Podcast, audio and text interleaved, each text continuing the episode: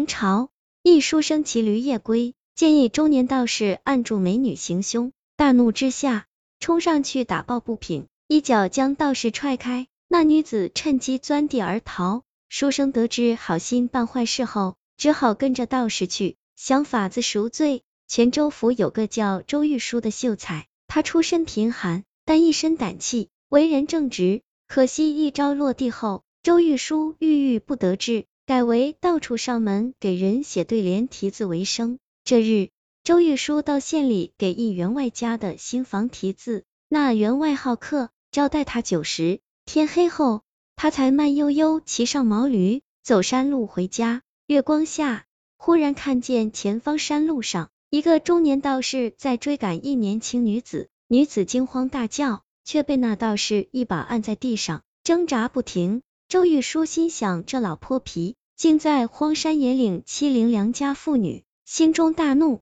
又见道士将女子按稳，右手掏出一把锋利匕首，欲要刺向对方胸口，女的随之发出刺耳的惊叫声。周玉书顾不得许多，连忙冲过去，一脚踹开道士。一瞬间，那本来被按住的女子身头就钻入了土里，咕噜咕噜一阵响，就土遁消失了。道士气急败坏的对周玉书说：“哪来的书呆子坏事，让那妖孽逃走了？”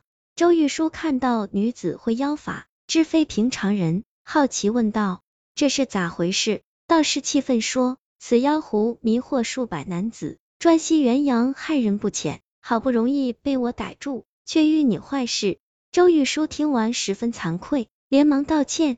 道士却一怒甩袖离去。周玉书自知理亏，想弥补一番，于是紧跟道士身后，入了一个村庄。村里的大多男子皆被狐妖所害，仅剩几个白发老翁和幼龄孩童。众村民见道士归来，忙问道长：狐妖除掉没？道士看了看周玉书，叹息道：逃跑了。村民一阵惊慌失措，议论纷纷。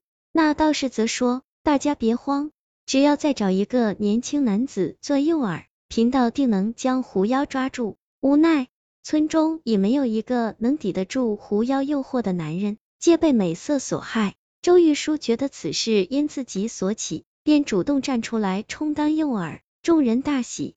道士则沉默不语。见周玉书再三要求，还是答应了。道士专门酿制了一杯迷妖酒，称若骗得狐妖喝下此酒，便会法力全失，需两个时辰才能恢复。此时就算是周玉书亦能徒手抓住他。数日后，周玉书被村民打扮的像个新郎官一般，独守在一处空院子里，门口大开，桌子摆着美酒肉菜，而道士则埋伏在另一处房间，只等狐妖上钩。夜半三更。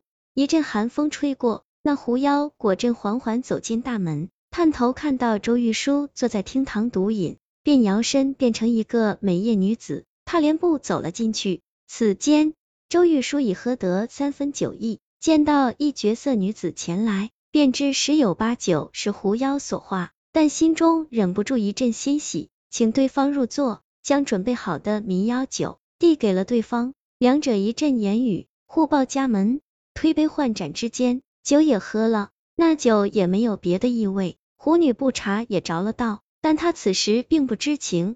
狐女不断暗送秋波，周玉书看的女方长得合自己心意，一多喝了几杯，酒意一阵上头，便抵不住诱惑，被狐女牵引入了里屋。一到房间，两者便欲火焚身，宽衣解带，在美色面前，周玉书却忘了自己还有正事要办。昏昏沉沉间，开始任狐女摆布。一阵巫山云雨过后，周玉书方才想起自己是来抓妖的，赶忙穿上衣衫，转身就把狐女死死抓住，大声叫喊：“道长快来，狐妖现身了！”未料被抓的狐女却急了，怒道：“公子，奴家念你对我有过救命之恩，才舍身来报，让你爽快一番，一点元阳未吸你，未料你却想害我。”说完，使劲挣扎，才知法力被封，大急起来，一口咬住周玉书肩膀。周玉书倍感剧痛，但始终不愿松手。狐女却说道：“奴家杀的都是色欲熏心的坏男人，若是像你这般安分守己，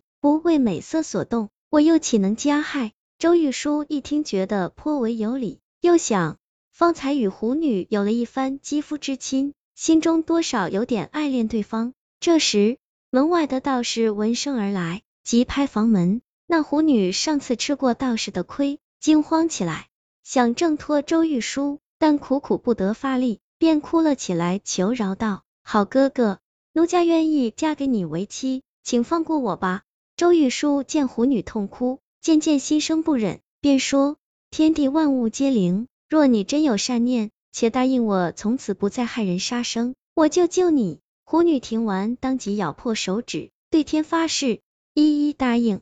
周玉书便把狐女藏在床底下，整理一番衣衫，打开木窗，才去开门，对道士说道：“那妖女从木窗处逃了。”道士信以为真，当即就飞身追了出去。周玉书救下狐女，当夜就带着她悄悄离开村庄，赶夜路回到了自己家。狐女感恩周玉书两次救下自己。从此便改了本性，由狐妖变成狐仙，变得温和贤惠起来。两人就此成亲，还生下一对儿女，过上了幸福小日子。俗话说，放下屠刀，立地成佛。正邪一念之间，坏人只要变好了，也是可以成佛成仙的。狐妖跟着书生成亲，改邪归正，做了好人，结局也算美好。故事告诉我们，面对美色诱惑。男人当有自持之力，否则一旦出事，全部都怪狐狸精，也是没道理的。